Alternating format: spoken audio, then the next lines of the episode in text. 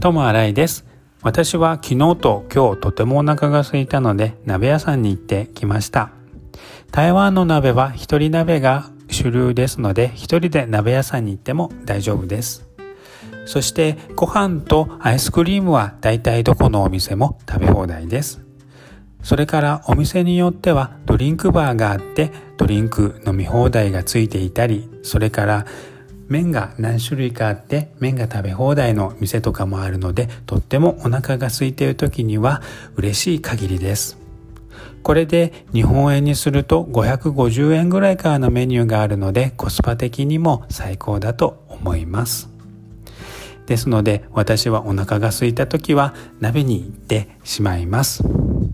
まだまだ暑いですけど店内は冷房が効いているので全然鍋も美味しく食べれます。ともあらいでした。ありがとうございます。